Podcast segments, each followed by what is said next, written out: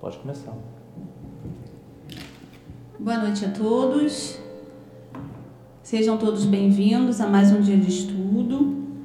Nós vamos fazer a leitura do capítulo 6, o Cristo Consolador, o item O Consolador Prometido, para pacificar os nossos pensamentos e fazermos a nossa prece. Item 3. Se me amais, observai os meus mandamentos. E eu rogarei a meu Pai, e ele vos enviará um outro consolador, para que fique eternamente convosco. O Espírito de verdade, que o mundo não pode receber, porque não o vê e porque não o conhece. Vós, porém, o conhecereis, porque ele ficará convosco e estará em vós. Mas o Consolador, que é o Santo Espírito, que meu Pai enviará em meu nome, Excelente, né? vos ensinará todas as coisas e vos fará recordar tudo o que vos tenho dito. João, capítulo 14, itens 15 a 17 e 26. Então, um pouco mais pacificados, vamos elevar o nosso pensamento ao Senhor Jesus e conversar com Ele.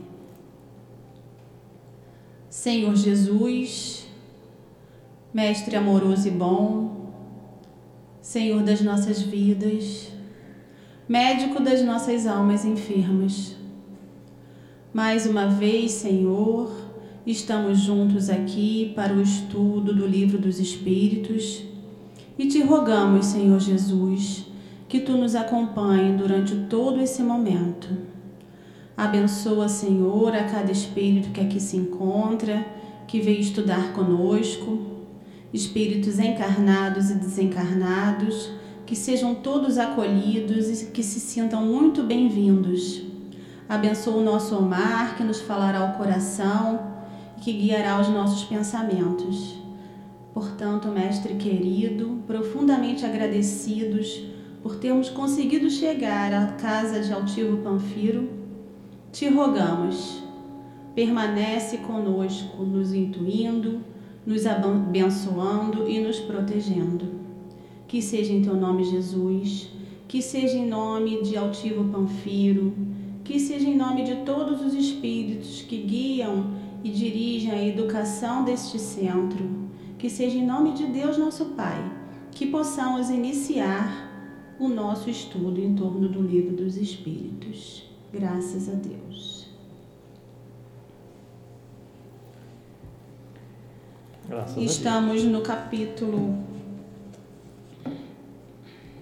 da Lei de Igualdade. Hoje a gente vai falar sobre a desigualdade das riquezas. É a questão 808 do Livro dos Espíritos. Pergunta Kardec aos espíritos. A desigualdade das riquezas não se origina da desigualdade das faculdades, que dá a uns mais meios de adquirir bens do que a outros? Respondem os espíritos: sim e não. E da astúcia e do roubo. O que dizeis disso? Subitem também, amor? Sim, eu Subitem A. Entretanto, a riqueza hereditária não é fruto de mais paixões. Que sabe sobre isso? Remonta à fonte e verás se ela é sempre pura. Sabe se no início ela não se originou de uma expoliação ou de uma injustiça? Porém, sem falar da origem, que poder que pode ser má, acreditas que a cobiça do bem material, mesmo quando bem adquirido, os desejos secretos de possuí-lo o mais cedo possível, sejam sentimentos louváveis? É isto que Deus julga, e eu te asseguro que seu julgamento é mais severo do que o dos homens. Pois bem. Então, 808 está aí. Deus te abençoe, Omar. Semana passada nós começamos a questão da lei de igualdade, né? falando da igualdade natural, desigualdade das aptidões, das desigualdades sociais. Obrigado, Giovanni, nosso público ali. Desigualdades sociais.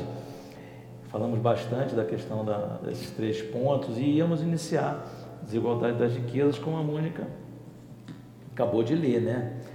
E a pergunta de, de, de Kardec, ela, ela é muito é, fechada, assim, né? Ele, ele, ele pergunta, depois ele ainda fala da questão da hereditariedade. Primeiro ele fala, é, bom, fulano, determinada pessoa, determinado fulano ou outro, Beltrano, e esses, uma pessoa tem mais bens, riquezas, porque ela tem mais é, capacidade. Então, haveria alguma, alguma injustiça ou justiça nisso, né? E os espíritos respondem sim, sim. Quando ele fala sim e não, gente tem que ler, é, até na, na, na, aula recente, com, semana passada com, com os jovens, é, é, é, é anedótico, mas é até triste falar isso. Né? Estava apresentando a eles a, a vírgula, né? porque a leitura deles ela não tem nenhuma vírgula, então às vezes perde o contexto das coisas. Eles gostaram, quer dizer, todo mundo quer aprender, só que nem todo mundo quer ensinar. Porque às vezes a gente acha que precisa, estou falando de desigualdade de, de aptidões, né? Seja bem-vinda, Larissa. Então, desigualdade de riqueza se encontra no sentido amplo também das aptidões que a gente vinha falando. Então, sim, a desigualdade das riquezas se, se origina da desigualdade das faculdades. Sim. E não. Também não. Pode, o que diz da astúcia e do roubo, o que dizes disso? Também pode ser é, derivado, ter origem em astúcia e roubo. E aí, pegando como é importante também a questão das palavras, né? É, as, que a gente fala assim, a pessoa, é a pessoa é inteligente, tem mérito, e aí conquista lá suas riquezas, tem aptidões, tem mérito. Quando se fala astúcia, a astúcia está ligado na etimologia das palavras à malícia. Pessoa que tem malícia, ela é astuta. Então, astu, astúcia e roubo, o que dizes disso? Então, a desigualdade, nós estamos no 808, Larissa. A gente parou no 807, lembra? Que a gente falou lá do, dos canudinhos dos peixes, do, do, das tartarugas. Aí avançamos lá. Então, a desigualdade das riquezas, da astúcia e do roubo, o que dizes disso? Então, os espíritos respondem para Kardec que desigualdade das riquezas, ela tem é, é, amparo nas questões do mérito, como do espírito imortal, mas também você pode ter desigualdade de riqueza por ter caminhado errado. E não é o que a gente vê no dia a dia? Não é o que a gente vê olhando em torno? São todas as fortunas, a concentração de riqueza que a gente percebe ilicitude? Mas tem algumas que você tem aquela certeza, né? Isso aqui não pode ter sido fruto de, de, de coisa lícita, isso aqui está esquisito. Você olha, você não vê um histórico. É muito natural você ver um histórico, como antigamente, né? Nas, na, se concentrava o poder nos reis, a riqueza nos reis, para que eles pudessem ir coordenando. Tem uma utilidade, a riqueza tem uma utilidade concentrar. Não adianta. Nós, outro dia num estudo, agora não vou lembrar, é, a gente pegou todo o produto interno do grupo, toda a riqueza produzida anualmente no planeta e dividimos pela população, dava um bom dinheiro. Acho que era 4 mil dólares o número por ano, para cada pessoa. Pô, isso é muito, né? Considerando um dólar aí, vamos fazer conta com 6, né? 24 mil reais para cada um por ano. Divide por 2, 2 mil reais para cada um por ano. Não é, mu é, é, é, é muito para uma pessoa, mas se pensar que você teria então que cada pessoa construir sua casa, você não iria agrupar, construir sua casa, pagar sua luz, sua despesa, aí vai começando a deixar de ser muito. A riqueza ela precisa ser, é necessário, faz parte da lei de Deus mesmo, a gente vai ver mais à frente. Ela se concentra para produzir os frutos.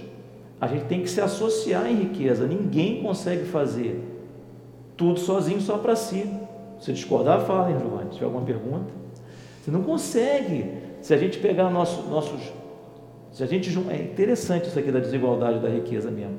Se nós pegarmos aqui, recebemos, somos quatro irmãos, recebemos uma herança assim suficiente para a gente viver a vida toda. Vamos falar aí de, não nem falar de milhão, vamos falar de dezenas de, de milhões.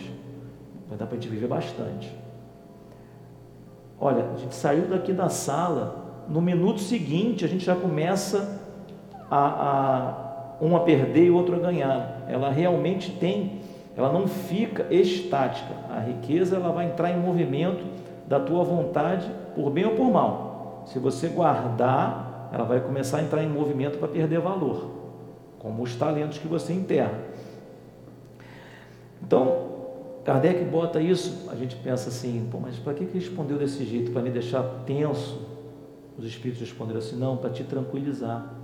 Estás no mundo de provas e expiações. A desigualdade da riqueza com justiça é a parte do bem. A desigualdade com astúcia e roubo é natural, ela está no mal, mas é natural de um planeta de provas e expiações. Vamos lidar com isso. E aí é que entra, né? A gente como que a gente faz isso? É fazendo a nossa parte, prece, pensando assim, mesmo estando numa situação de, de desespero, não perder a fé, continuar rezando. Tem tantos exemplos assim na história, né? Na história bíblica mesmo, de situações que você está assim, é, impossível, mas não tem alternativa. Desistir nunca é uma alternativa, ainda mais para o espírita, né? Se tem uma religião que é definitiva em termos da questão de, de, de suicídio, por exemplo, é o Espiritismo. Porque todas, muitas religiões, todas as religiões espiritualistas condenam. Né? Condenam o ato, mas tem que amparar quem vai até esse ponto. Mas não tem, uma, não tem solução definitiva. Desistir não é uma alternativa para quem vai para o Espiritismo. Isso é muito bom, olhando para a vida futura, mas tem horas que a gente olha e fala: puxa vida, que isso aqui não tem, não tem jeito, e às vezes não tem mesmo. É só uma construção. Então, continuando, Kardec vai lá e fala: entretanto, a riqueza hereditária não é fruto de más paixões, que era o que eu estava começando a abordar, né? Poxa, a Larissa chega aqui, família da Larissa, no exemplo hipotético, né? O bisavô foi construindo o um império, aí o avô, e a riqueza não foi fruto de más paixões. Aí os espíritos respondem: que sabe sobre isso? Remonta à fonte e verás se ela é sempre pura. Investiga Sabe se no início não se originou de uma expoliação ou de uma injustiça? Porém, sem falar de origem, que pode ser má, acreditas que a cobiça do bem material, mesmo quando bem adquirido, os desejos, os desejos secretos de possuí-lo o mais cedo possível, sejam sentimentos louváveis? É isto que Deus julga. Eu te asseguro que seu julgamento é mais severo que o dos homens. E aí vai entrar naquele ponto assim, né?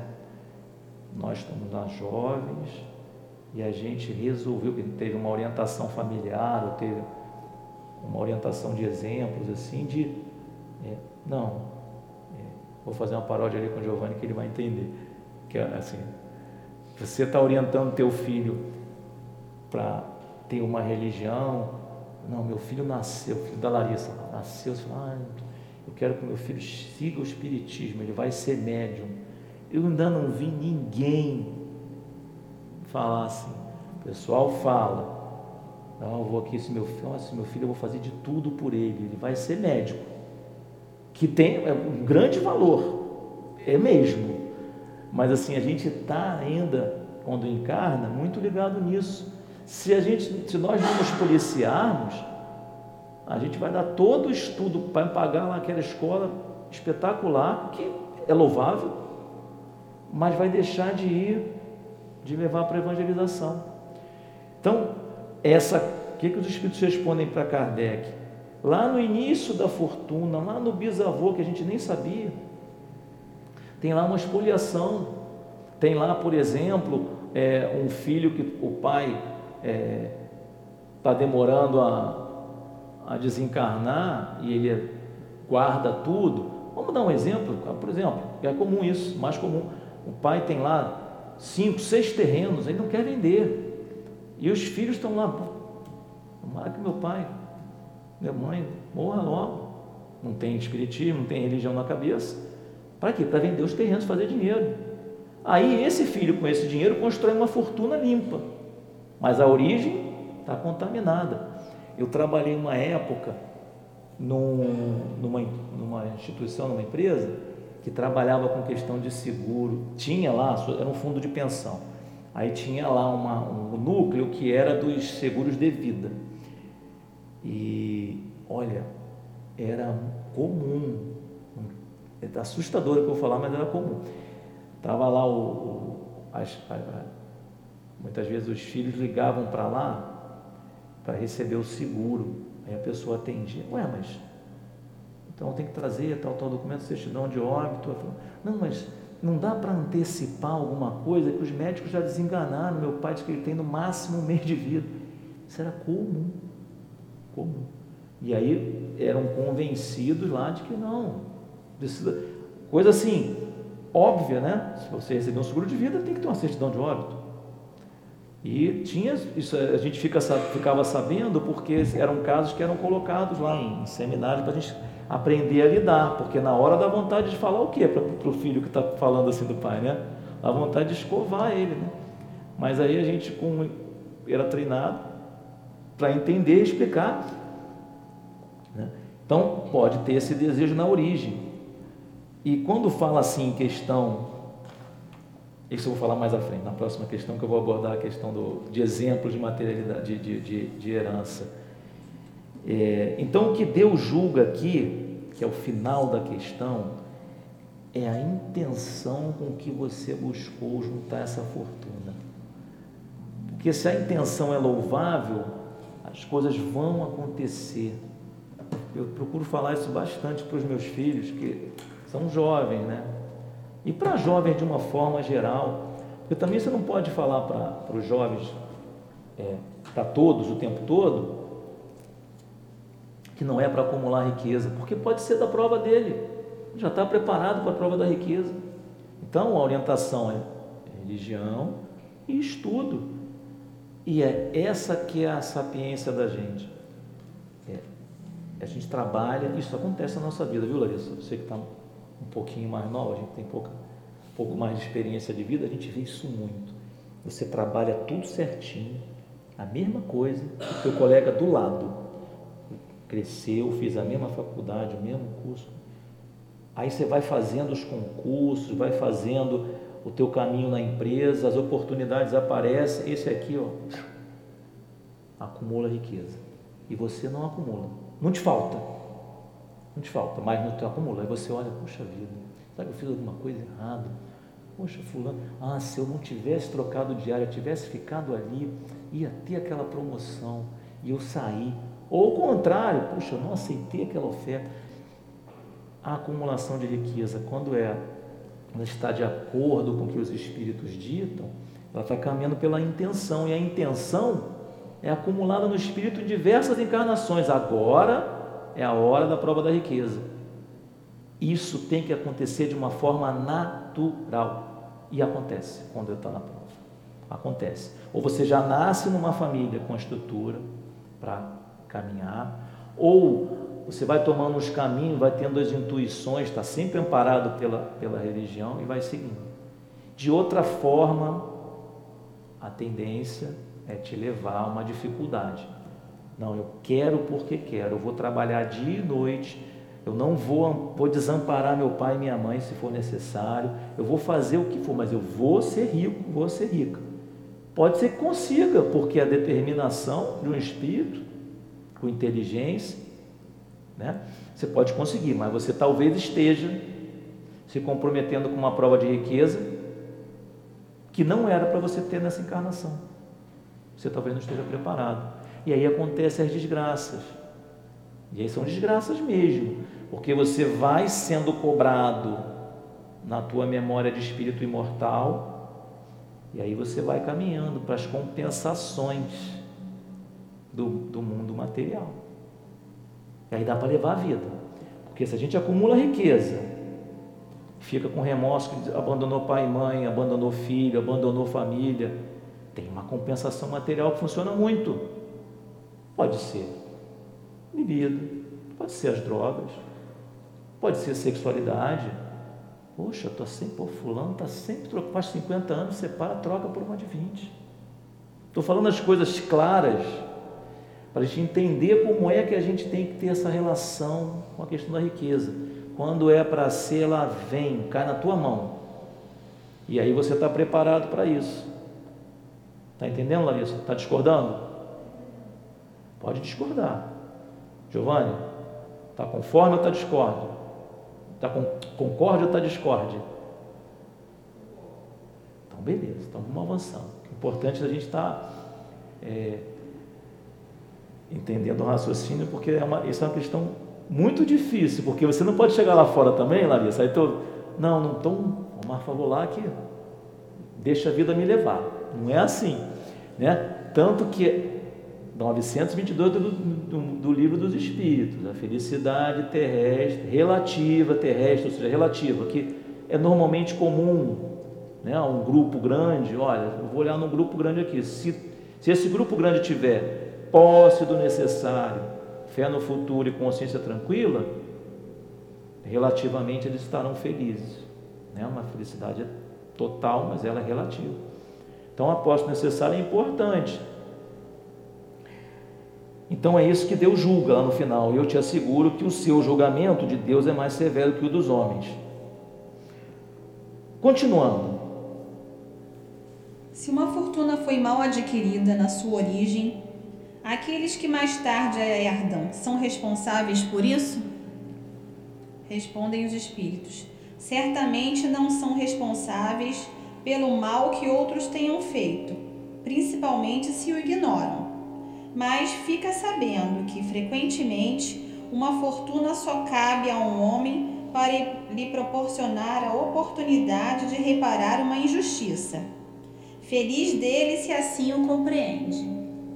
Se o faz em nome daquele que cometeu a injustiça, a reparação será levada em conta para ambos, pois muitas vezes é este último quem a provoca.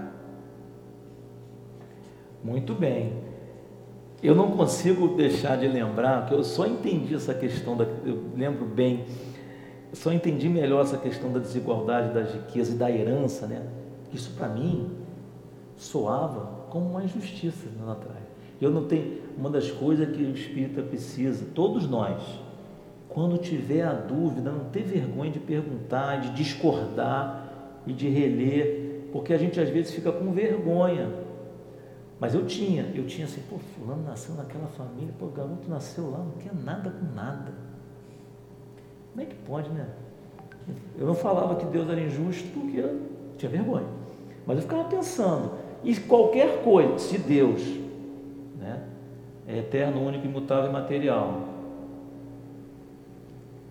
Todo-poderoso, soberanamente justo e bom. Qualquer coisinha que eu acho que está injusta, se ele é soberanamente justo e bom, além de todas as qualidades anteriores, se eu, qualquer coisinha que eu acho que está errada, eu vou dormir achando, hoje eu estou dormindo um pouquinho injustiça. No fim da fila, está batendo lá e até vou falar para vocês para a gente ver que isso é verdade mesmo, para a gente começar a pensar devagarzinho. Vai levar alguns anos para isso materializar, mas vai ajudar isso aqui. Ó. Deus criou todos nós. Né? Deus é eterno, então foi Ele que criou tudo. Se alguém criou Deus, Deus não é Deus, então Deus criou tudo. Criou de quê? Criou Giovanni, criou Larissa, criou a Mônica, criou o Omar, criou o Nixon, de quê? De matéria. Né? O espírito é alguma derivação de matéria, alguma espécie de matéria, ele é chamado espírito, mas ele é alguma coisa que ele maleou, esse matéria, o nome matéria vem do, do grego mater, né? quando foram definir lá atrás a questão de matéria, matéria, como eles lidavam muito com a matéria nessa época, com madeira nessa época, madeira, mater, era o que eles mais maleavam para formar, para dar forma às coisas. Na filosofia grega lá atrás. Então, criou de alguma coisa. Essa alguma coisa já existia? Quem criou? Então, tudo que Deus criou, Ele criou dele. Por isso que se fala, está em todos os evangelhos antigos, testamentos novos, sopro de Deus. Então, é por isso que Deus sabe de todos os nossos pensamentos mais íntimos, é por isso que não cai nenhuma folha da árvore sem que Deus saiba. E é por isso que é, Fêneman, acho que é Fêneman, que diz lá, é, o amor é de essência divina, e do primeiro ao último de vós, todos têm a centelha desse fogo sagrado no fundo do coração. Deus está dentro da gente, então Ele sabe, qualquer parcela de injustiça tem registro, por isso que Ele consegue ser onipresente onipotente. Só que isso é um raciocínio filosófico em cima de tudo que você vai lendo. Então, quando eu pensava assim, estava contrário à lei de Deus. E tinha lá a injustiça. Eu só entendi isso quando eu, por motivo, num, num dia de trabalho lá, tinha um colega que estava lendo um livro que era da, sobre, a, sobre a família Gimli. E eu sempre pensava, essa família Gimli, esse Jorginho Gimli. Você já ouviu falar da família Gimli, Então, vou rapidamente contar para vocês entenderem essa questão da origem da fortuna e a responsabilidade dos herdeiros. A família Gimli começa com um patriarca lá na França, e aí eles tinham uma fortuna bem grande lá na, na Europa. Aí o filho, um filho dele, eu não vou lembrar todos os nomes, o livro está até aqui, mas não queria consultar não para não perder o filho. Ele resolve, fala com o pai assim, olha, eu vou para a América, é lá que eu vou fazer minha fortuna. Veio para o Uruguai, o Uruguai estava em guerra, ele não sabia, não é a internet igual hoje. Aí ele se apaixona lá, casa com uma moça, gasta parte da fortuna dele porque a moça não ia sair do Uruguai, teve que trazer a família toda. Antigamente era assim, né, Giovanni? Não podia fugir com a, namorada, com a namorada, não, tem que trazer a família toda. Tá vendo?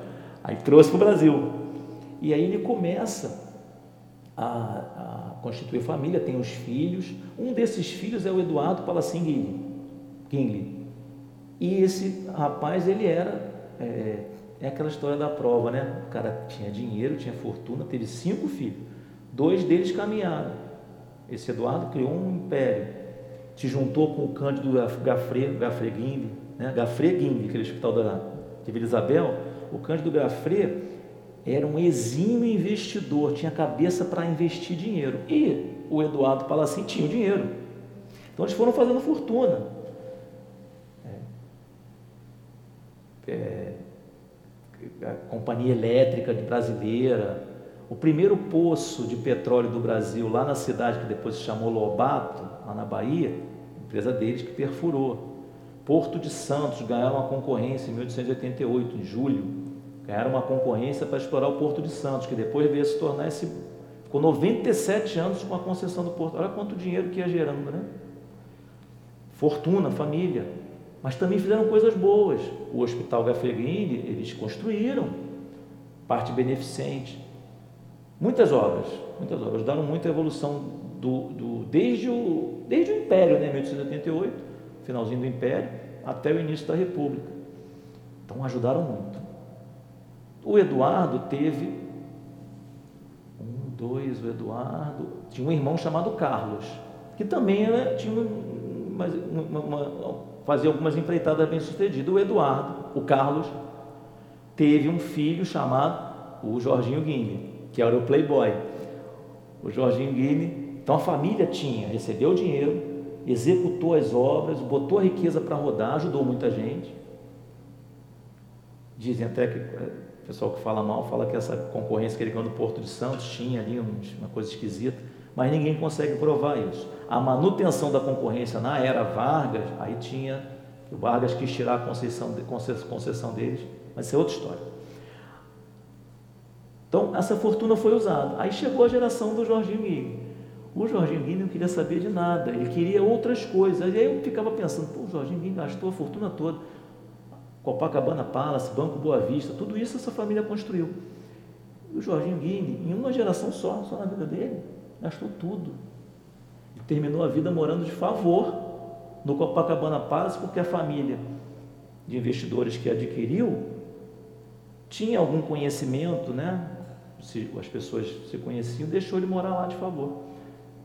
E aí eu pensava assim, pô, tá vendo? Deus é injusto, né? Deixou esse dinheiro todo, o cara jogou fora. Mas na verdade, Larissa, Giovanni, Mônica. E, e Nixon, o dinheiro não acabou, ele foi para alguém. Foi fazer, a prova da riqueza foi ser realizada em outras searas. Talvez a Larissa, com a família dela, começou, comprou o Copacabana Passe, vai exercer a riqueza, o outro vai, comprou a companhia de energia elétrica, o outro Banco Boa Vista, e foram fazer a sua riqueza.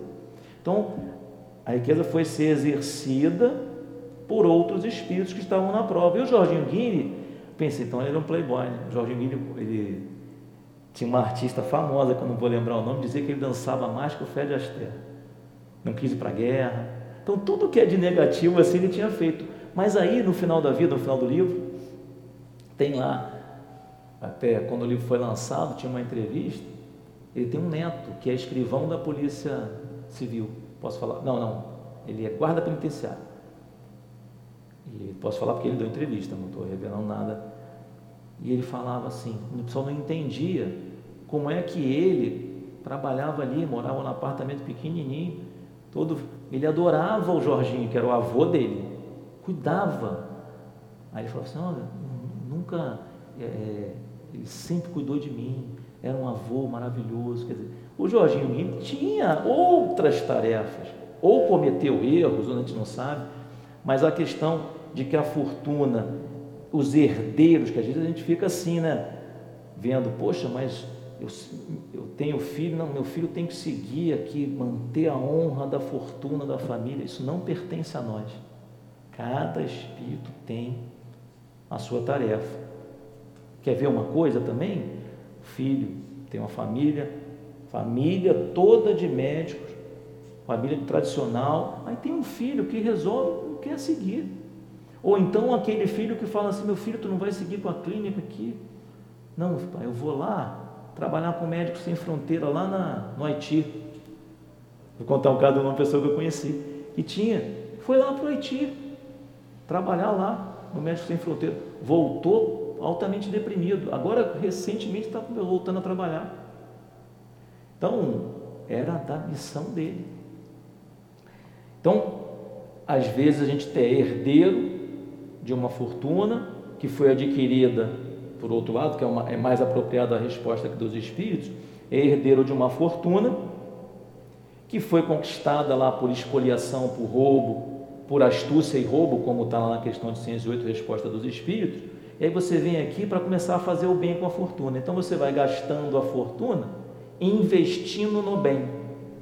Vai ficando sem a fortuna. Tem um caso muito bacana sobre isso, não sei se o Giovanni conhece, Princesa Isabel. Você conhece essa história? A Princesa Isabel que libertou os escravos. A gente fala muito mal da família imperial, muita gente. Né? Mas a família imperial tem uma foto no final dela, em 1888, 89, 89, quando elas foram expulsas, morando numa casinha humilde, todo mundo com roupinhas humildes. A família imperial, principalmente a princesa Isabel, e com o apoio do, do, dos patriarcas, ela empenhava as joias da família na Caixa Econômica, já existia com outro nome, para pagar a carta de alforria de escravos que pediam a ela. Que ela não conseguia fazer a libertação dos escravos porque os empresários não queriam. Então, olha só, a fortuna da família sendo usada para um bem mais importante que a liberdade. A liberdade é um bem equivalente à vida. A liberdade, quando se fala liberdade de uma escravidão, por exemplo, é equivalente à vida. Não a vida é, do espírito, né? Você não consegue fazer a tua prova na encarnação estando escravizado sem liberdade. Então ela fazia isso, botou a fortuna dela para girar. Por isso que eles aparecem naquelas fotozinhas familiares, ah, ficaram pobres, ficaram pobres, porque a princesa Isabel gastou tudo em carta de alforria. O próprio Pedro II também gastava muito, com ajuda aos, aos, aos próximos. E aí a fortuna se desfez. Então, às vezes, a gente vem aqui para com essas provas. Então, não adianta muito a gente estudar, querer entender como é que esse mecanismo da riqueza funciona, querer entender para passar pela justiça. Não, eu entendi, o Omar sabe bato no pé. Não, esse negócio de riqueza funciona assim. Não, é lei de Deus. Desigualdade das riquezas está dentro da lei de igualdade. A desigualdade das riquezas funciona conforme a desigualdade das provas, não necessariamente das aptidões. Então seja feliz você que com a sua aptidão está fazendo bem, está se sentindo feliz, mas continua só, só com o necessário. Pode ser a maior felicidade. Vai desencarnar, vai se livrar do corpo, vai embora, feliz, vai ajudar o próximo. No caso da medicina, que é um exemplo muito rico, vai desencarnar, Ih, mas não ficou rico, pô, médico ficou. Não, mas desencarnou. Desencarnou como se fosse dormir e acordar. No plano espiritual já acorda, não vai ficar que nem o Chico, o Chico não, o Emmanuel, não. André Luiz, que ficou oito anos no umbral, vai desencarnar e não vai nem limpar chão, não, já vai sair atendendo lá, desligado. Não estou aqui em demérito André Luiz, pelo amor de Deus, né? Ele deu um, uma virada e seguiu, nos deixou tanta literatura. Alguma pergunta, Giovanni? Larissa?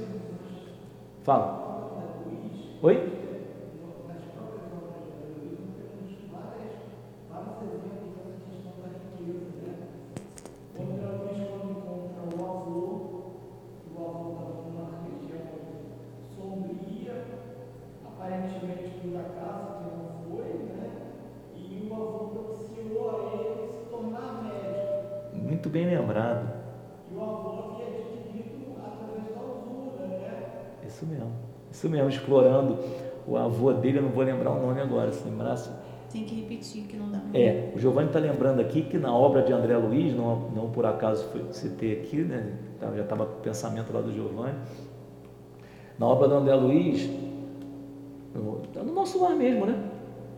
Não, é outra obra, né? Mensageiro? Não, mensageiro não, é outro.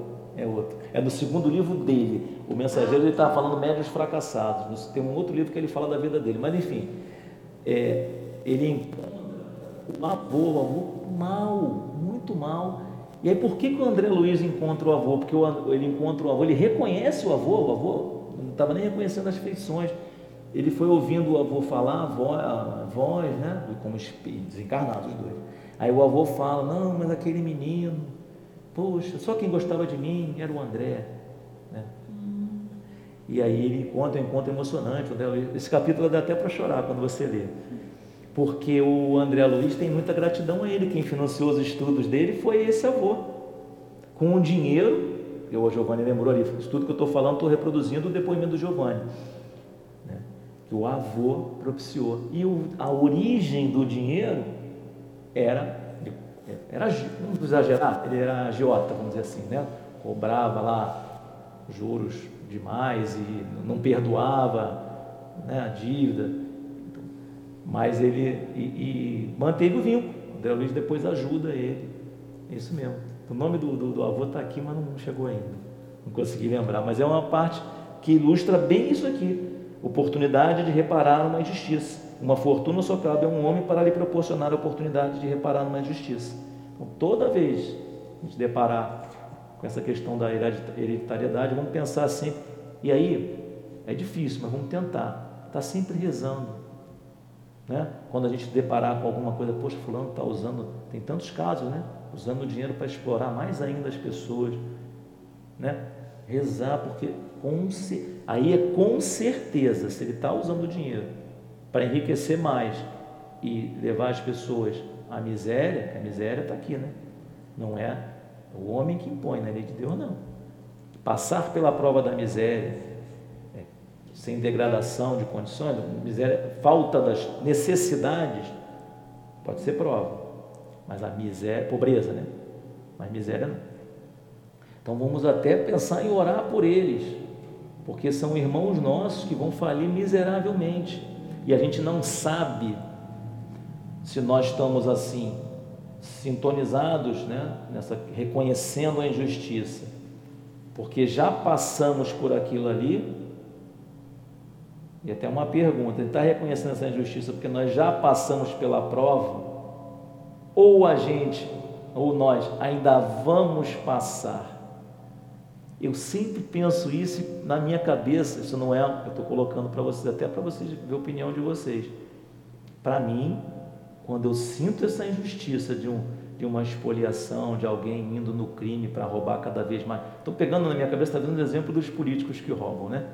É, eu penso assim, eu ainda não passei por isso. Se eu tivesse passado com 10 na prova, eu estaria rezando para ele passar também, que eu já estaria mais evoluído, que a prova da riqueza está escrito nas obras, que é riqueza e beleza, são as duas provas terminais, provas mais difíceis. Então acho que eu não passei, eu estou recriminando ele por uma coisa que eu não passei ainda. Né? Concorda? Ou não? Com certeza. Alguma pergunta mais, Giovanni? Você falou duas coisas, você falou só uma, né? Não, eu, eu lembrei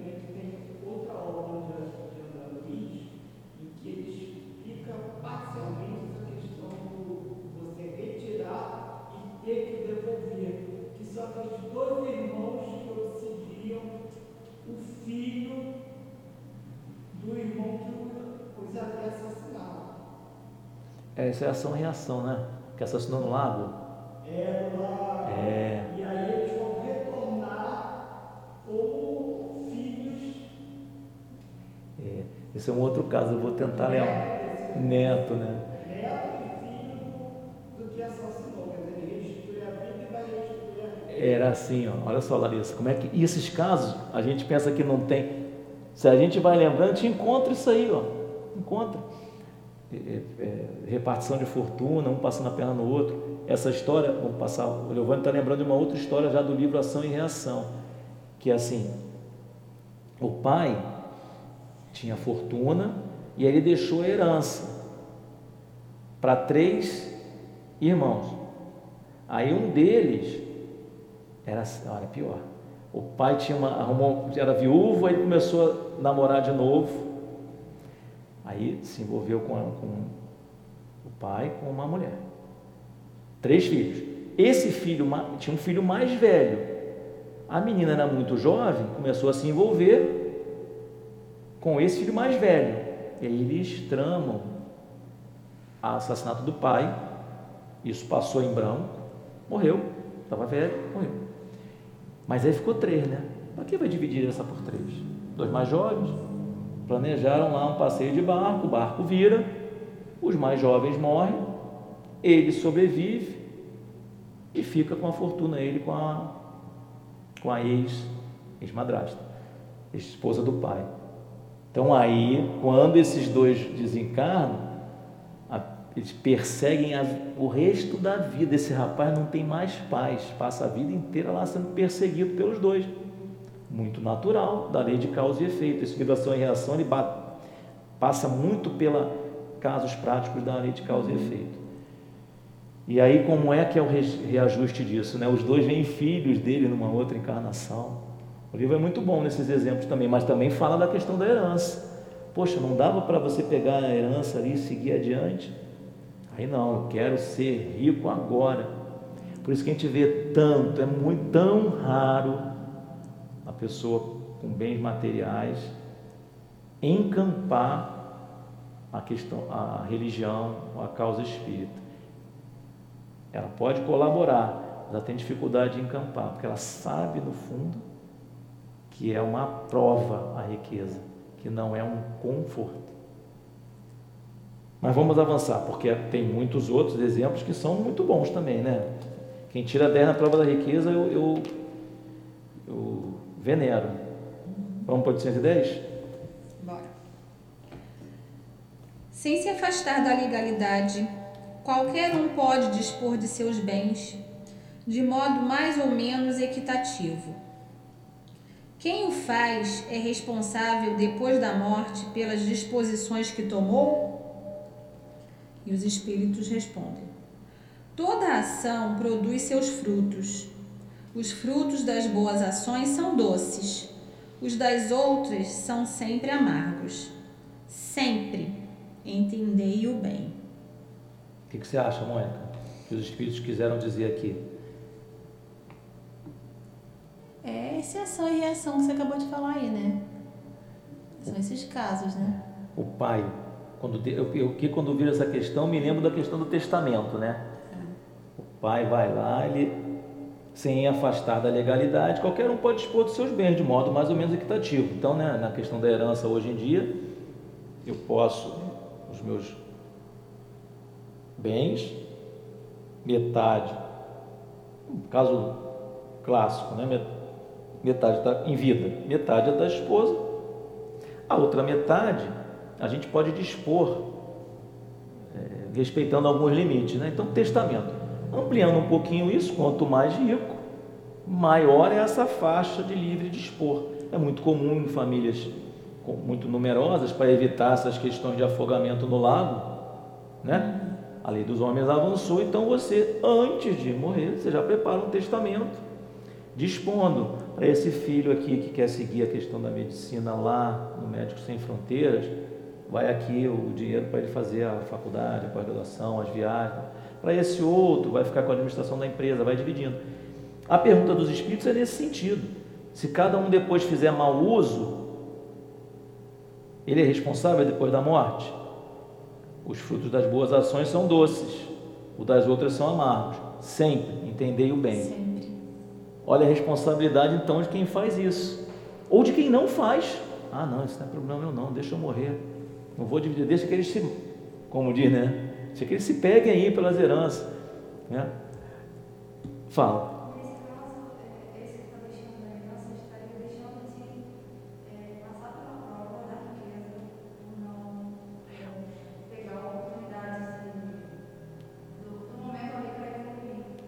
Quem tá o testamento, né? Quando ele não faz o testamento? Não, esse aqui, ah, não, não quero. Ah, isso, está deixando. Porque é verdade. Se ele, ó, se ele A acumulou, Larissa está perguntando. concordo. Se essa for a informação que ele tem para evoluir, né, nessa, nessa prova. Fruto das boas ações é sempre doce, o das más é sempre amargo. Vamos pegar um, um caso assim, de uma fortuna muito grande. Ele vê, a Larissa tem o quem vai cuidar. Bom, eu, eu- a, a riqueza é muito grande, eu preciso continuar ajudando o próximo, seja pela questão de uma grande empresa que vai gerar emprego, enfim. Então vou botar a Larissa para cuidar. Não posso, tem que botar ela, porque se eu deixar, quem vai querer ficar é o Giovanni. Porque o Giovanni quer administrar a empresa, mas não é o talento dele. Eu sei, sou pai dos dois, avô dos dois, o que é que seja. A, a fortuna foi construída aqui, eu sei. Então é boa ação. Vai ter fruto bom. Fiz, foi bom. Eu inverto, não gosto da Larissa. Sabe o que eu vou fazer? Vou dar a administração da empresa para o Giovanni. Aí eu sou responsável pelo mau fruto, porque quem ia fazer direito era ela.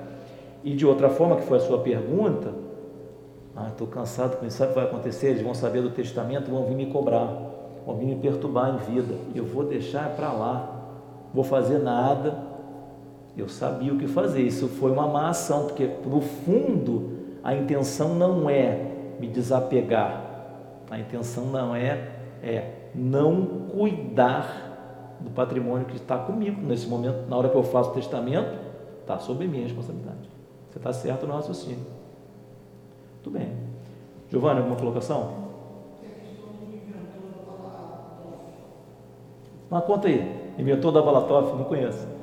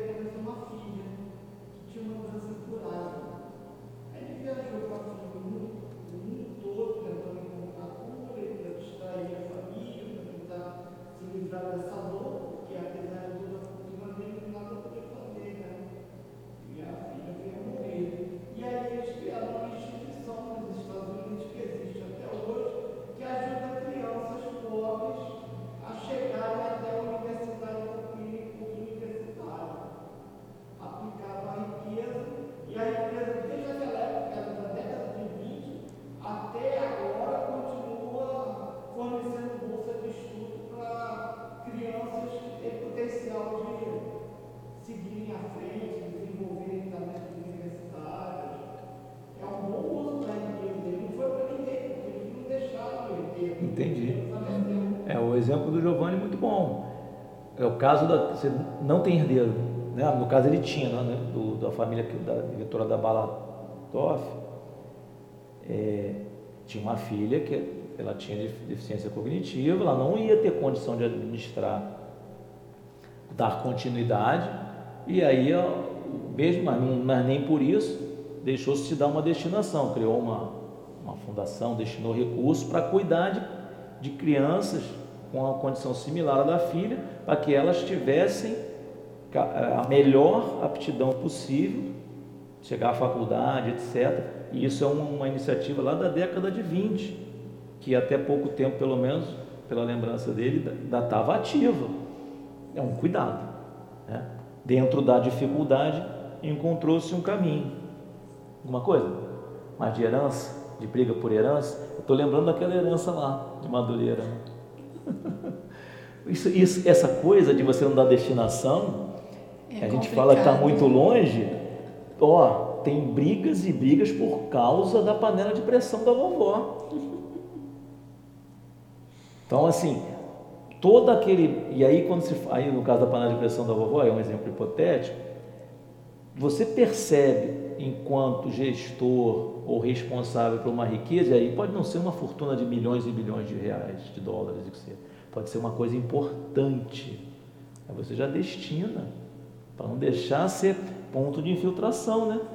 E aí às vezes aqueles bens ficam ali, brigas e brigas, por causa da panela de pressão lá, que a vovó usava para fazer o feijão. Desencarna todo mundo e o Desencarna todo mundo e a panela continua. Continua. Se tivesse sido destinada, estava fazendo feijão, mas não pode, porque está lá em briga judicial para saber de quem que é a panela de pressão. Nunca mais a panela fez feijão exagerando no exemplo, mas eu estou falando da impressão que já teve uma briga assim numa família que eu conheci. Mas o caso é outro. Estou pegando o exemplo da depressão para falar de imóveis. Né? Imóveis pequenos, mas sempre assim. Né? Olha como tem coisa por detrás disso, né? Vamos avançar, Nixon? Alguma coisa? Alguma dúvida? Então vamos lá. 811. É possível a igualdade absoluta das riquezas e algum dia terá ela existido?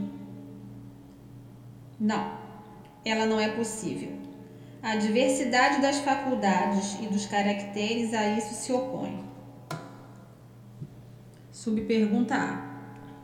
Há, entretanto, homens que acreditam que nela está o remédio para os males da sociedade?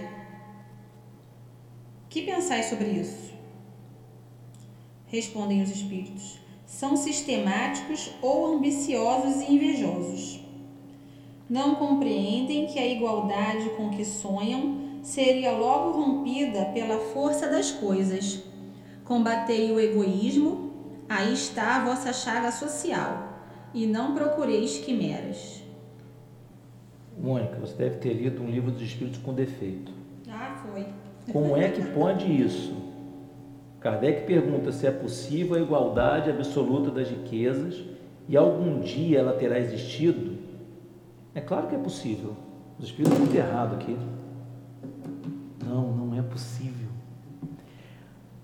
Essa resposta é muito importante. Ela não é possível. A diversidade das faculdades, dos caracteres aí se opõe. Se nós aqui no planeta de provas e expiações estivéssemos no, todos no mesmo nível de mérito e de prova, o planeta não seria de provas e expiações. Então, aqui, neste planeta, é impossível. Isso é um recado claro. Eu vou falar, é, é, não tem essa coisa de comunismo. Isso é impossível. É um sonho, um devaneio. O que a gente tem, e aí muito claro os espíritos falam: combatei o egoísmo e lembra, eu falo muito isso aqui, a Larissa vem menos live, menos estudo comigo, o Giovanni vem mais. É individual. É a Larissa, o Giovanni, a Mônica, o Mar, o Nixon, é que combatem o egoísmo e aí sim acabam-se as misérias. Porque aí você vai começar devagarzinho, vai falar assim, não, é, realmente eu não preciso de de 20 pares de sapato, não preciso de um, talvez dois, às vezes três, porque eu trabalho num outro lugar, porque eu tenho, ah, não, eu sou, é, eu trabalho num, num, determinado lugar, sou, quer ver uma profissão? Sou representante de vendas. Preciso estar sempre com paletó arrumadinho, com sapato. Né? Combater o egoísmo. Isso acalma a nossa mente.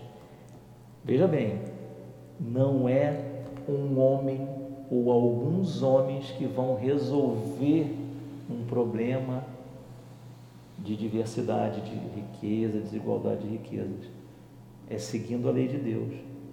Então, olha só que coisa, só para encerrar raciocínio, que eu sei que Larissa está doida aqui para perguntar. Por isso é pela via da religião. Por isso é que tem tanto antagonismo, é um antagonismo muito grande. Eu prego a igualdade das riquezas, mas eu não aceito essa história de Deus, não. Tem incoerência. Agora, quando eu não estou fazendo uma crítica de forma nenhuma política, eu estou dizendo que os Espíritos dizem que isso não é possível. Então você, quando está nesse caminho, o espírita tem que saber, não é possível. Estás indo por uma via sem fim. Ah, não, eu gosto do livro, da obra, é minha opção, eu vou. Estás livre. Mas saiba que no fim da fila, isso nunca leva. E os Espíritos falam isso em 1857. Mas não leva. Pode tentar em qualquer ano, não leva. Continua sendo provas e expiações. Ah, então quer dizer que se num mundo feliz. Qual é o último mundo que tem encarnação? Esqueci agora, lembra, Giovanni? Feliz já tem, tem encarnação ainda? Não estou lembrando. Só puro, né? Então, num mundo mais feliz que o nosso, num mundo de regeneração bem avançado, ou no mundo onde tem encarnado, agora não vou me lembrar, não vai dar tempo de procurar. Mas aí tudo bem, aí você vai ter, mas é por quê? É porque veio uma ideia de um homem, de dois homens, de três anos, que eu estou chamando aqui de comunismo, mas pode ser qualquer ideia, qualquer ideia que venha dos homens, que funcionou, não, é porque o Giovanni, a Larissa, o Mar, a Mônica e o Nixon evoluíram, combateram o egoísmo, então é aí que vai o caminho. Se quer gastar energia, gasta energia nisso. Combater o egoísmo. Vem para casa espírita e treina, porque a gente fala e não faz. Você vai ali e vai falar, não, mas você tem que doar, que a gente tem que tirar, que tem que designar, que tem que tirar, aumentar é, o imposto daqui, imposto dali, levar para lá, que o governo, mas tu não dá o teu. Como é que tu vai combater o egoísmo? Isso é reflexão para nós, assim, íntima, porque infelizmente, sim, é uma, infelizmente, porque nos choca, mas felizmente, porque a gente começa a encontrar o caminho, eu sou o caminho, a verdade e a vida. Jesus falava, vai no peque mais, tua fé te curou, tudo individual. Ele não falava assim, ó oh, é, Maria, é, pessoal que te apedrejou aqui, procura lá o teu grupo e vai lá se reunir para ir lá cobrar dele. Não, vai, não peques mais. Tudo individual. Né? Nós estivemos conversando até no carro, eu e a Mônica, que é um choque na vida quando a gente descobre assim: nós nos agrupamos não para ser feliz na Terra. Ou, ah, estou no grupo social para ser feliz. Não, você está ali para ter a compensação de coisas materiais, do exercício do contato com o próximo para você aprender a ser menos orgulhoso e menos egoísta. São a chaga da humanidade, como vai estar lá na questão 914, lá na frente. Pode falar, sei que você, isso mexe com jovem. Toda vez que eu falo isso com jovem, eles dão um pulo dessa altura assim. Porque é natural, o jovem tem essa ânsia de, da justiça, da, e tem mesmo, está certo, não está errado não. Mas como espírita, eu preciso, eu apanho pra caramba, mas eu preciso falar isso não acontece. Você está seguindo esse caminho, segue por outro motivo. Pela questão de torcer todo mundo com a mesma coisa, não vai acontecer nunca. Neste mundo. Né? Um outro planeta vai acontecer, mas não porque veio um homem, ou dois homens, ou três homens, é porque tu, nós, combatemos o egoísmo, a chaga social, e aí sim, a gente faz porque a gente quer, que é a verdade mesmo. Dura até mais o bem que a gente dá, assim, dessa forma. Esse bem que a gente toma, ele não dura. O bandido, isso, ó, o dia a dia explica qual é o bandido que comete crime, rouba, etc, etc, etc, e a fortuna dura. Não dura. Não dura. Com ele não. pode até passar para outro o produto, né? Dura, não é? E isso no horizonte de uma encarnação. Se pensar como espírito imortal, você acha o quê? Que quem fez esses crimes, sejam de corrupção, de roubo, do que seja, que ele vai vir como para resgatar esses débitos? Isso, o conforto vem por aí. Eu tenho que crescimento é individual. Aí eu consigo dormir melhor. Daqui a pouco a gente vai estar até orando por esse que está errando. Não é o meu caso ainda, estou tentando. Eu já consegui identificar. Rezar, vamos tentar, vamos avançar mais. Mas um dia vamos conseguir. Pronto. Mônica, alguma pergunta? Giovanni.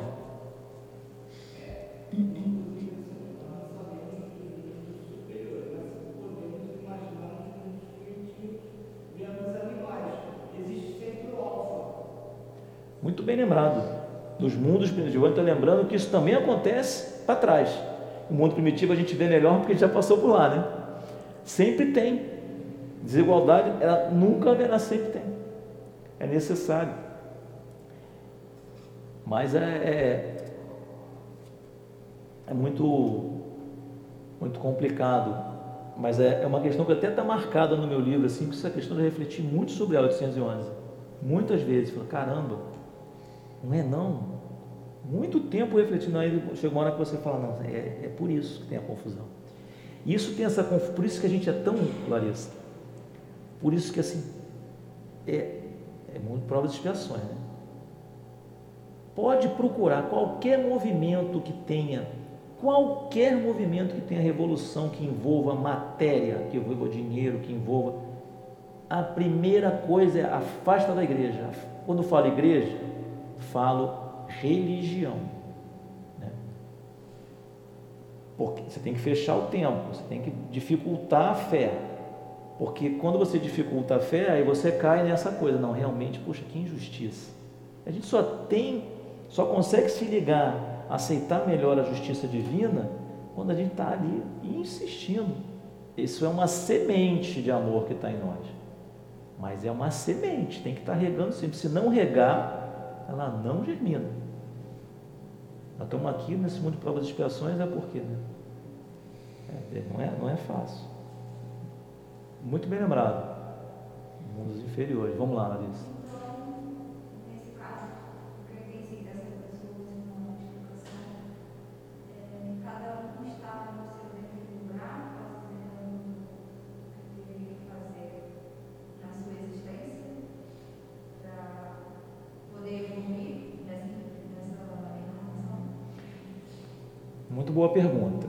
Larissa perguntou assim: concluindo essas questões que a gente está lendo, cada um está no seu devido lugar, no momento certo, para cumprir sua parte na sua encarnação. Eu vou responder: é exatamente assim.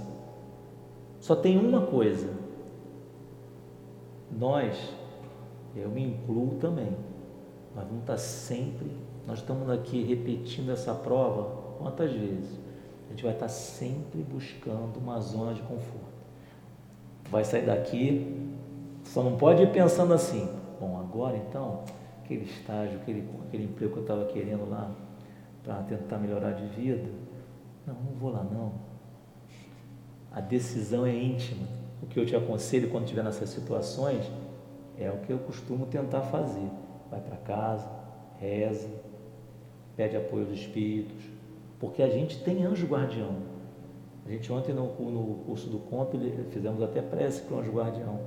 A gente tem orientação, a gente tem a lei natural na nossa cabeça, a gente sabe, a gente não sabe qual é a nossa prova, a gente sabe o gênero. No íntimo, eu posso falar agora, depois de alguns anos passados, eu sempre soube que eu não ia ter riqueza ao máximo. Sempre soube. Na minha turma, eu fiz uma turma, eu estudei não é? Isso é, isso é eu sempre isso, então nunca fiquei decepcionado quando as coisas davam errado. Tem um, eu posso contar algumas histórias de que não, agora tu vai ser promovido, agora tu vai para não sei aonde, vai ganhar um dinheirão, hein, não sei o que, pô. Eu sabia que era errado. Já teve uma vez uma situação assim, é, um, era, o cara ia assinar na sexta-feira, não tinha internet, então tinha que assinar e protocolar no determinado lugar, né, dentro da empresa. Era uma sexta-feira, E aí o cara que tinha que assinar a promoção, ele, não sei se foi voo alguma coisa, então ele não assinou na sexta. Na segunda de manhã, a mensagem que tinha lá, estão suspensas as promoções, não sei o que. Inacreditável. E aí quando voltou, era outro cara que estava. E era uma promoção boa, assim. Isso, ele tinha essa promoção. Eu na hora fiquei, ah meu Deus, Deus injusto. Faço tudo certo. Mas aí eu sabia isso. Eu, às vezes eu encontro meus colegas lá de, de, de do, do, do, segundo grau, que a gente fez em, em escolas de cadetes, então eu, eu tinha notas boas assim. Aí eles falam, não, mas o mal, Martina, deve ser. Eu sabia que não ia ser por ali, mas eu tinha, você tem a intuição. Só que não é para você parar de brigar. Ah, Larissa, então tem essa intuição, é feliz com a condição que ela tem na vida, mas vai testando, porque a gente tem é, questão mil e cedo dos Espíritos, é, é até sobre questão de perdão, de perdão das ofensas e tal. E, perdão, desculpa, é sobre auto-perdão nela. Né? Não fique na culpa, tente de novo, mas ela tem um pedacinho lá. Os espíritos têm uma irresistível necessidade de ser feliz. Então, vai buscando. Mas aí você já vai trabalhar assim, que é o final que eu quero dar para a tua resposta. Você está sempre no lugar certo, na hora certa, fazer o que é certo. Mas continue trabalhando. Meu pai trabalha até hoje. Eu trabalho, meu pai trabalha até hoje. Então vai trabalhando. Faz o melhor que você tem. É para é chegar às 8 horas no trabalho? Às 5 para as 8. É para é chegar no trabalho cumprimentar as pessoas? Cumprimenta desde o pequenininho até o chefão. Vai trabalhando, fazendo o que Jesus falou. Jesus falou. Tudo aquilo que vai tentando fazer. Foi ofendido? Não consegue perdoar? Tenta calar. Não consegue nem calar? Vai beber uma água. Essa é a convivência da vida. Mas nunca deixe de ir. Não, não vou não que eu vou perder. Isso é um desafio com os jovens de hoje. Os jovens de hoje estão receber, receberam muita informação de que as coisas vêm como tem que vir. Você não, não estuda muito bem, não aprendeu. Quando eu apresentei a eles a vírgula, tu não estava aqui quando eu falei da vírgula, não, né? Eu tenho pedido para os jovens lerem as coisas. Eles reconhecem as palavras, mas não conseguem ler, a grande maioria. Ler, você tem que ler com fluência, não é para ficar bonitinho. É quando você lê com fluência, aí você já não está mais usando as zonas do raciocínio do cérebro. Aquilo já está automático. Aí você lê e consegue entender o texto. Se você gasta tua energia toda para juntar P com O, Pó, S, S, I com I, você não vai entender. Então apresentei para eles a vírgula. Primeiro ficaram reclamando, depois falaram, ah, agora entendi. Então o jovem de hoje está meio desmotivado com isso, achando a mensagem assim, a vida é essa aí mesmo. Não, tu tem que ir lutando. A vida é essa aí mesmo. Mas as tuas provas é você que vai identificar. Às vezes tu vai se preparando, que, que é um caso que pode estar. Estou tentando falar o máximo possível dos exemplos para a gente tentar trazer para a realidade. Não adianta a gente aprender doutrina espírita sem aplicar na realidade da nossa vida. Então você tem que ir sempre tentando, porque às vezes a tua prova da riqueza, da beleza, do que seja, ela vai acontecer lá na viradinha da vida. Mas tu, tu vai estar pronto para ela se você está o tempo todo buscando se melhorar. E tentei, tentei, não deu, não, deu, não deu.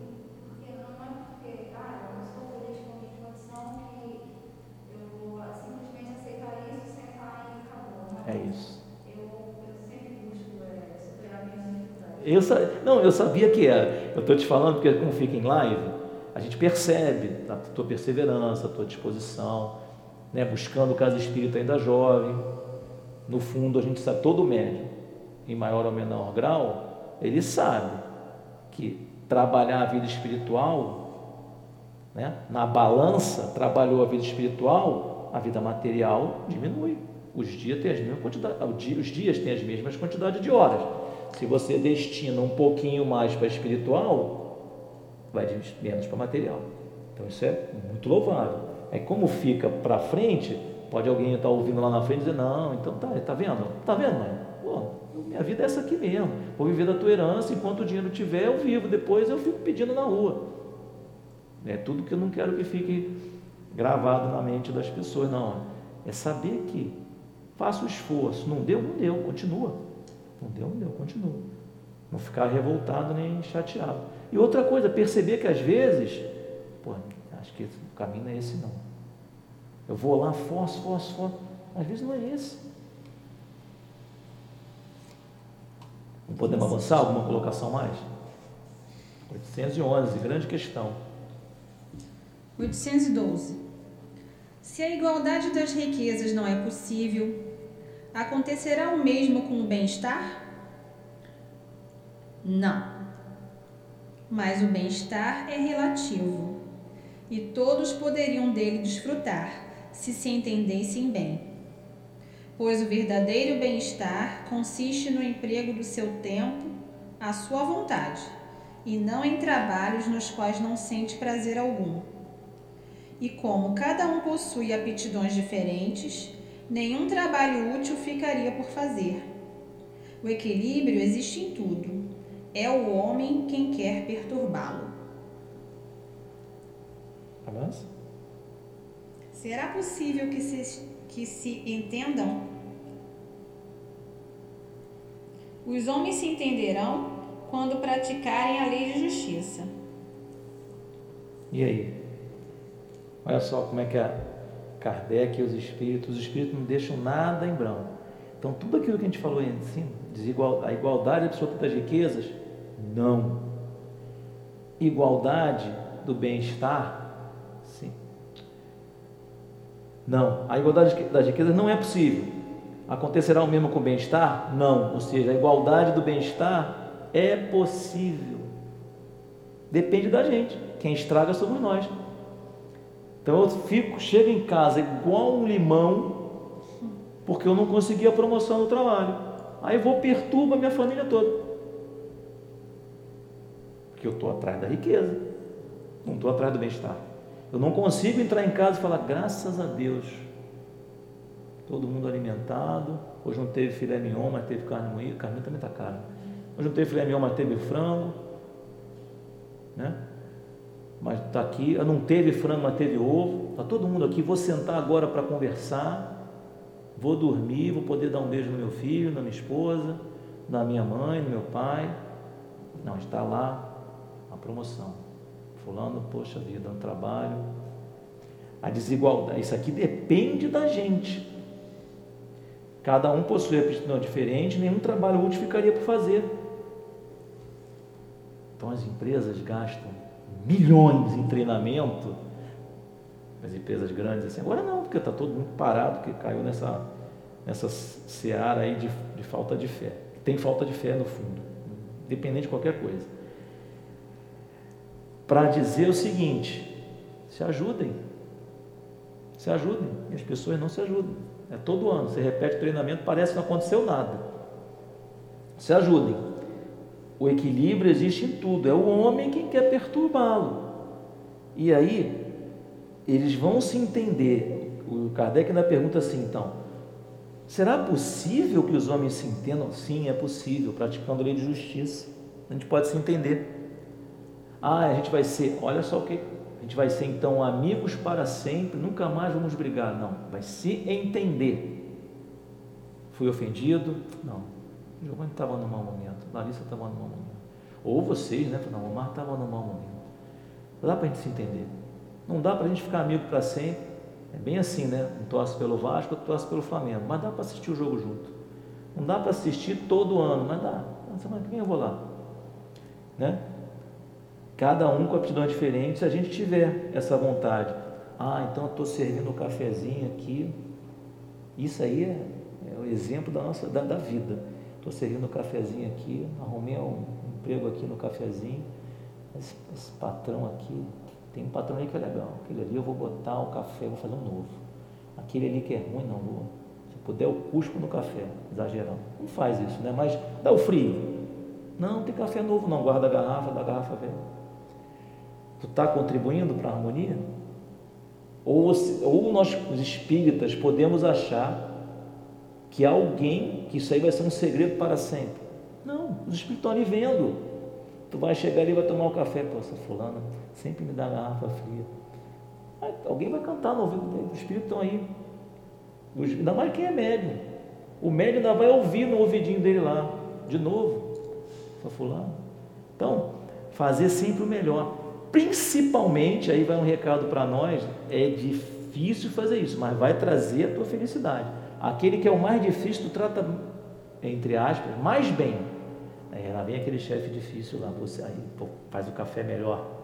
Porque se tem dificuldade comigo, algum motivo tem.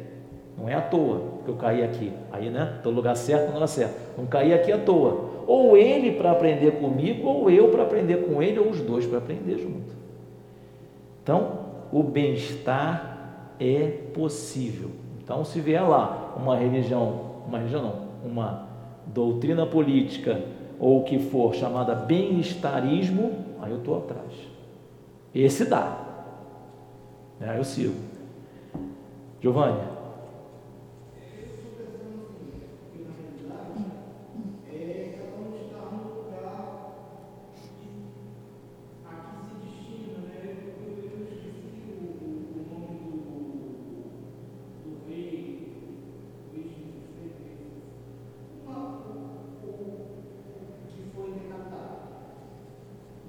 acho que 16, eu não estou com certeza.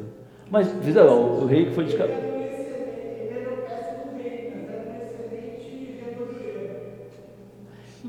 Exemplo não podia ser melhor. O Giovanni está dando um exemplo aqui. A gente está falando de desigualdade das riquezas, de hereditariedade das riquezas. Ele está lembrando, é, nos perdoem os ouvintes assim, quem tiver. A gente não sabe se é o Luís XVI, o Luís XIV, o Luís XV, o rei da Revolução Francesa. Ele está lembrando aqui que é quando a revolução, uma das frases, essa questão de Jesus é revolucionário, não, Jesus revolucionou a individualidade. Ele não chamou, ele não veio lá, chamou apóstolos. Vamos lá, vamos quebrar tudo. Não foi isso. Né? Ele fez uma revolução íntima e moral. Tem uma revolução lá, ele foi o cara que estimulou aquela revolução. Por quê? O Luiz, vamos dizer que ele seja o 16, não, me perdoem se é 15 ou 14, mas o rei Luiz da revolução. Ele era um péssimo rei. Mas o Giovanni lembrou que ele era um ótimo relojoeiro. Se ele tivesse, se na passagem do trono, quem tivesse que passar o responsável tivesse dito assim, não, não vou seguir a regra, não, porque o Luiz, que eu, eu eduquei, eu vi ele crescer, ou o tutor, na época tinha tutor, né? Diz assim, ó, não está preparado não. O Pedro, o nosso Pedro aqui, tinha 12, 13 anos, já estava sendo preparado. O Luiz também. Ó, não está preparado não bota outro. Ou constitui uma tríade, vamos pensar no que vamos fazer aqui. Não, botou ele lá. Então o relojoeiro cuidou da, da, da França, deu no que deu, decapitado, revolução. Muito bem lembrado desse exemplo, porque assim, a gente tem que estar o mais possível próximo do bem-estar comum. Alguma pergunta mais, Larissa? Giovanni, Mônica? Eu não lembro. Eu, eu olha que eu, eu eu li isso hoje, porque eu estava vendo uma. Eu estava vendo a, a. Importa o exemplo. É, aí eu não lembro, eu acho que é 16, mas vamos, depois a gente faz o recorte. Vai lá, Mônica, ali é 13 aí. 813.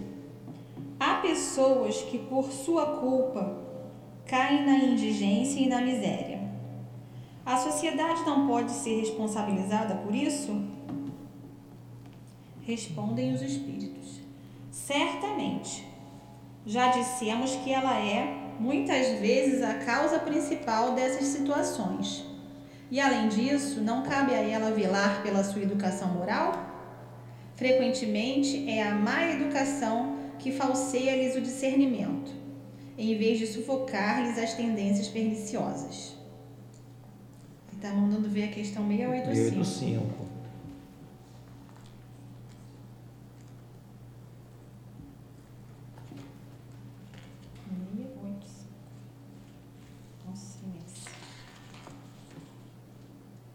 O homem tem direito ao repouso na sua velhice?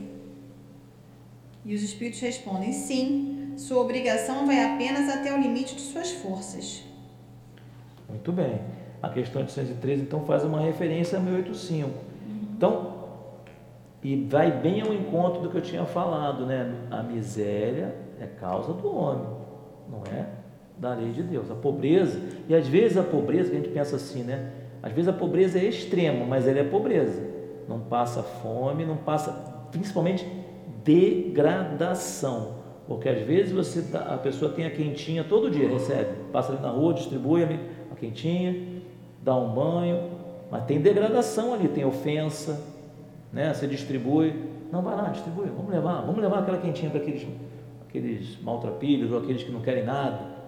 Isso é degradação. Então, né, pobreza ela pode ser extrema, mas sem degradação. Aí é miséria, miséria humana. Né? Você tem que vender o corpo, vender a alma, vender tua liberdade para poder se alimentar. Degradação, está se alimentando, mas está em miséria humana. Então vamos lá. A, a culpa pode ser da sociedade? Sim. A sociedade pode ser responsabilizada por isso? Certamente. Já dissemos que ela, a liberdade, é muitas vezes causa principal das situações. E além disso, não cabe ela velar pela sua educação moral? E aí, essa pergunta, frequentemente é a má educação que falseia o discernimento, em vez de sufocar as tendências perniciosas. Aqui só o alerta: pai, mãe, quem cuida de criança, quem cuida de filho, quem tem responsabilidade sobre alguém mais jovem. Qualquer um, quando falo pai e mãe, alguém mais jovem, às vezes nós somos pai e mãe, temos filho de 45 anos, a responsabilidade continua. Ela é mais distante normalmente. Mas enquanto a andorinha não voa, ela não está independente. E voar não é só dinheiro, não. É a asa do dinheiro, da matéria, e a asa moral. Então, essa educação, que isso é uma grande falácia, não está na escola. Escola é auxiliar. Quem educa é a família. F-A-M-I-L-I-A. Família que educa. Educação moral é isso. Ah, se as escolas não abrirem nunca mais. Pai, mãe, pega o livro, vamos ensinar. Beabá, Bebé. E vamos no, no intervalo, vai lá, ensina Jesus. Não é para deixar a criança sem educação. Ah, porque não tem aula. Está criando aqui, ó, não está sufocando a tendência perniciosa, está lhe falseando o discernimento. E aí sabe o que você vai encontrar lá na frente? Lá na 685. Você vai encontrar lá, o homem tem direito ao repouso na velhice? Sim, sua obrigação vai até o limite das suas forças. Tá bom, estou chegando no limite das minhas forças. Quem vai cuidar de mim? Aquele que eu dei educação. Que educação que você deu? Ah, mas a escola tinha que dar. É, então vai lá reclamar com a escola. Vai chamar lá o professor que não deu aula, que faltou. Ou o governador, o governante que falou, não, vai ter mais aula nunca mais. Porque corre o risco, tá? Corre o risco. Nunca mais. Não, é para agora. Estamos um ano sem educação de criança. Se não voltar, pega o teu filhinho e vai ensinando. Ensina do jeito que você sabe, porque não é coincidência. O pai não sabe nada, a criança, a criança vem filho, a gente sabe, por a lei geral, é por princípio embrio, afinidade embriogênica, como a gente estudou no encontro lá no carnaval. Então, você vem por afinidade. Às vezes não é planejado. Mas se você vem por afinidade, já basta para a gente entender que o que eu tenho para ensinar é aquilo que o filho tem para aprender. Se eu estou na dificuldade, eu não tenho nada, não tenho nada, eu tenho que procurar alguém. Eu sou, desculpa, eu errei no raciocínio. Aquele filho que veio para mim, eu sou responsável para ele. Se eu descubro que eu não tenho para ensinar, eu tenho que procurar alguém. Não adianta eu jogar ele ao léu. Porque aí eu estou, além de estar tá desrespeitando um compromisso de afinidade com ele, eu estou cavando para mim não ser cuidado por ele no futuro. Isso aqui eu estou exagerando no exemplo máximo daquela pessoa que não tem o menor discernimento, teve quatro, cinco, seis, sete, oito filhos, sem a menor condição. Por, por quê? Também não foi educado lá anteriormente. Então, dever para nós assim, porque lá na velhice quem cuida da gente é quem a gente ensinou. Se a gente ensinou para não cuidar ou não ensinou, tem cuidado não. Ah, o Estado, o Estado são eles, são os que vêm aí. Quem vai, o Estado que vai cuidar da gente é o Estado das pessoas que a gente educou como criança. Se não educar, olha o que ele está plantando.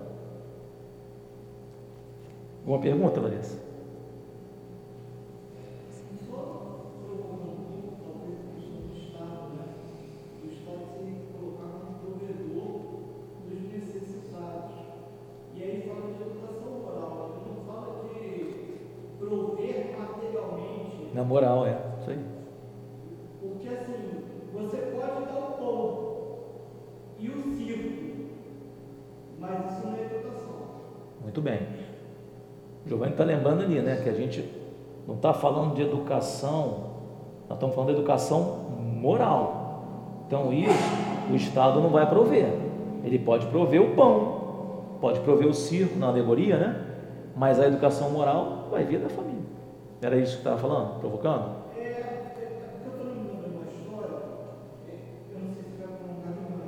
porque eu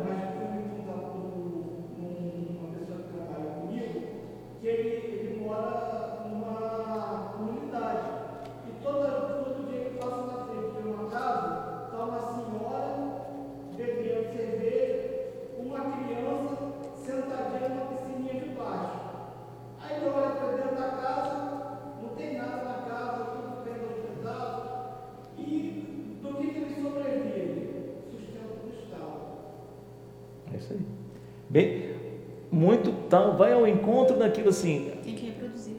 É, o Giovanni está lembrando que às vezes a gente acha que está tudo resolvido. Está relatando uma situação de uma pessoa de, de convívio de trabalho dele, que tá, passa numa determinada comunidade, aí sempre vê na porta de casa uma criança numa piscininha e a pessoa que cuida dela, é, bebendo cerveja ou o que seja, é comum ver isso, e está tudo bem, porque ela está recebendo lá determinado recurso do Estado. Mas cadê a educação moral? Isso não vai ser, isso não é sustentável. Isso é sustentabilidade, isso não é sustentável. Fala. Mas se a pessoa recebeu educação moral e, e ela não passa isso para os filhos dela, seja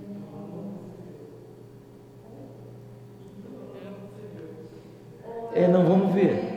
Vamos ver, vamos ver, vamos ver. Continua. Continua. Vamos lá, vamos lá. Vamos lá, acho que eu vou, eu vou, vou- continua a pergunta. Que eu, eu- Mas se, é, digamos que a mesma, as três pessoas receberam a mesma educação tá, e, um, e duas delas sim estão reproduzindo conforme o esperado, vamos dizer assim, e aquela, e aquela não está reproduzindo, passando para os seus filhos. vamos lá. As outras estão. É, Muito bem. O, o que você perguntou, o Giovanni, ele, quando ele falou não recebeu, é, a pessoa não assimilou, talvez, né? De fato. É, isso aí, Larissa, é, isso é, é, é real. é real e, e é comum. E é comum. Porque tem vários motivos, né? Um, ela realmente não ter assimilado por, por dificuldades diversas, mas o mais comum, e é o- e é o que a gente pode ensinar do doutrina espírita, é que o espírito está vivendo a chaga do orgulho e do egoísmo. Ele não está reconhecendo que quando a gente tem filhos, né? É, pode ser por a, a encarnação funciona pela questão embriogênica. A gente a- pode ter agora ali uma rave acontecendo e tem 5, 10 espíritos se reencarnando. Aquela festa ali, uma noite inteira, um fim de semana inteiro, muito namoro, muito. Pode ter. Qual é a programação daquela encarnação? Nenhuma, é embriogênico. Tem um óvulo, tem um espermatozoide, tem um espírito atento, querendo reencarnar, porque ele quer voltar aos prazeres da vida. Ele viu ali, pô, não encarnou. Tem... Mas tem algumas outras encarnações que são mais planejadas. Pode ser o caso. Né? Esse caso também se aplica, mas esse caso da, da reencarnação puramente embriogênica por afinidade. Você vê aquele filho e aí ele vem, ou um devedor, você está é, mascarado esse sentimento da dívida pelo corpo, mascarado, protegido, e aí você não, não quer, você reconhece ali uma inimizade, dificuldade, e vezes ela vai ensinar só para um filho, passar a moralidade só para um filho. É o problema da evolução ser individual. O problema não, é o esclarecimento né, da evolução ser, ser individual. Não adianta você botar uma cartilha. A gente pode estar falando aqui, né? é, eu mesmo posso estar falando aqui, chegar em casa e não fazer. Porque é, é- é terrível reconhecer isso, mas é assim. Estou no mundo de provas expiações. E estou na doutrina espírita porque eu já tenho alguma coisa de cristianismo. E tem alguma coisa do espiritismo que eu já aprendi. Mas as, se eu tenho tudo isso, alguma inteligência o espírito tem. Se eu reconhecer que tem um espaço para não fazer, eu estou ainda muito arrastado. Nós estamos muito arrastados pelas paixões e pelo mal. Então é natural acontecer. O que, se estiver acontecendo próximo a você, põe o nome na irradiação se for um caso muito grave ali. Pode pôr, porque os espíritos vão, se tiver alguma influência externa, a gente continua isso até em outras ocasiões, pode ser influência externa, também de uma, uma obsessão, um espaço que está se abrindo, uma obsessão é, sempre atrai, né? Mas é questão individual. Não é porque a gente vem, porque lê um livro que a gente vai fazer. Pode ter recebido toda a educação, igualzinho, três mães, três irmãs, receberam a mesma educação, de pai, de mãe, de Estado.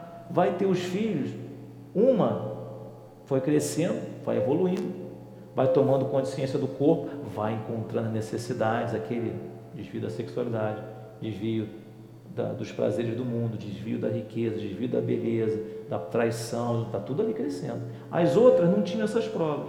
Então elas vão ser mães, vão se dedicar, vão abrir mão, menos egoístas, menos orgulhosas. Essa aqui não. Apesar de todo o ensino, aí tu vai dizer assim, não adiantou nada ensinar, né?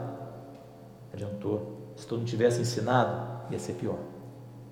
Isso é o consolo para a mãe que educa sete filhos, tem cinco que dão certo, tem dois que vão para o crime. Terrível.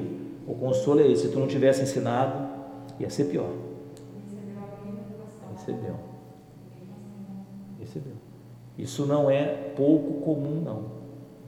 E aí o que, que a gente faz? Continua, o, dever de mãe continua, continua rezando, botando o nome no centro. Tem vários depoimentos para falar sobre isso, mas o tempo não vai permitir. Continua, persevera e não sinta culpa. A culpa está ligada a não ter feito. Se fez e não deu certo, segue. Tá bom? Então vamos rezar. Vamos encerrar? Então agradecemos ao Omar pela boa vontade, por ter dirigido os nossos pensamentos.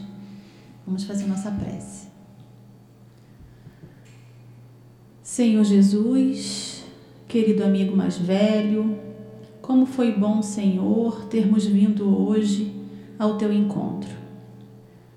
Fomos recebidos com todo amor e carinho por Altivo Panfiro e toda a espiritualidade amiga que dirige esse curso, o Livro dos Espíritos, mas também fomos recebidos por Ti, Jesus, e pelos benfeitores que acompanham o nosso altivo. Espíritos que estiveram entre nós, nos intuindo, clareando os nossos pensamentos e nos envolvendo em sentimentos bons que levaremos daqui para passarmos toda a nossa semana. Te agradecemos, Jesus, pelas bênçãos derramadas sobre nós. Te pedimos que tu nos conduza em segurança aos nossos pontos de origem e que possamos, Senhor, de coração e mentes abertos, continuarmos estudando o livro dos Espíritos. Que tu nos traga aqui novamente semana que vem e que possamos contar, Senhor, com o teu amor, com o teu carinho, com a tua misericórdia. Em teu nome, Jesus, em nome desses benfeitores que já nos abraçam desde cedo, em nome de Altivo, em nome de José Jorge, em nome de Antônio de Aquino e de Baltazar, todos esses espíritos que com certeza estiveram aqui, mas, sobretudo, em nome do nosso Criador, que possamos encerrar com o coração profundamente agradecidos o nosso estudo do Livro dos Espíritos. Segue conosco, Senhor Jesus, pois muito precisamos de Ti. Graças a Deus.